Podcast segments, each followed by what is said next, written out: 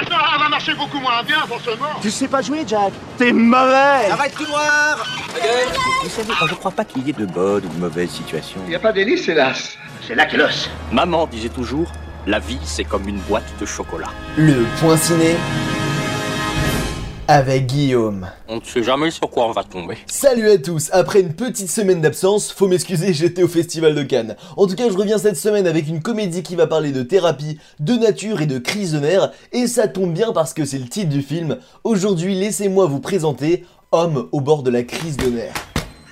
Bonjour messieurs. Allons-y. J'espère que c'est pas une secte.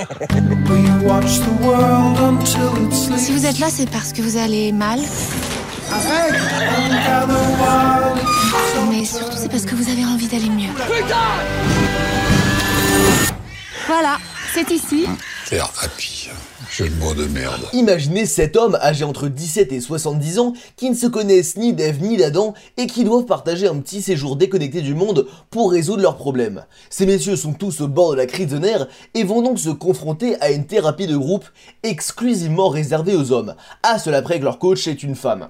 Et vous imaginez bien qu'elle va avoir le contrôle sur toute l'escapade et jouer avec eux comme des pantins. Les sept hommes vont donc devoir s'adapter à une femme imprévisible et déroutante pour une finalité commune aller mieux. Alors la question c'est, est-ce qu'ils vont tenir et arriver à passer leur crise de nerfs? Eh bien, je vous laisserai découvrir ça au cinéma. Pour écrire son scénario, Audrey Dana et Claire Barré ont interviewé plusieurs centaines d'hommes en leur demandant leur plus grand complexe, la pire chose qu'ils ont faite, dites mais également qu'attendez-vous d'un film qui parle des hommes?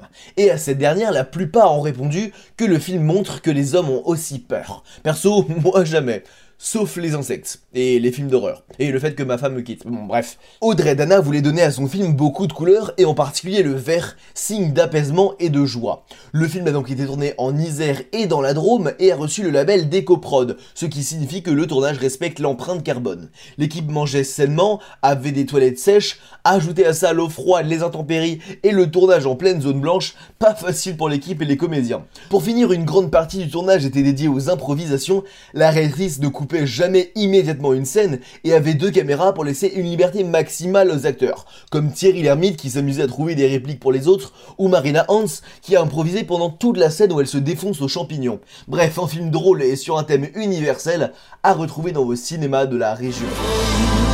Vous inquiétez pas, il va revenir dans exactement 5 secondes.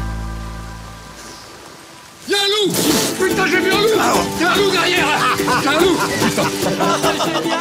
Et comme chaque mercredi annonce la sortie de plein d'autres films, je vous invite à découvrir sans plus attendre Top Gun Maverick ou encore Les Crimes du futur. C'est déjà la fin du point ciné de cette semaine, je vous invite directement à aller sur YouTube et taper l'apprenti ciné pour en apprendre bien plus sur le monde merveilleux du cinéma. Et je suis également sur Instagram et Facebook, le même nom, l'apprenti ciné.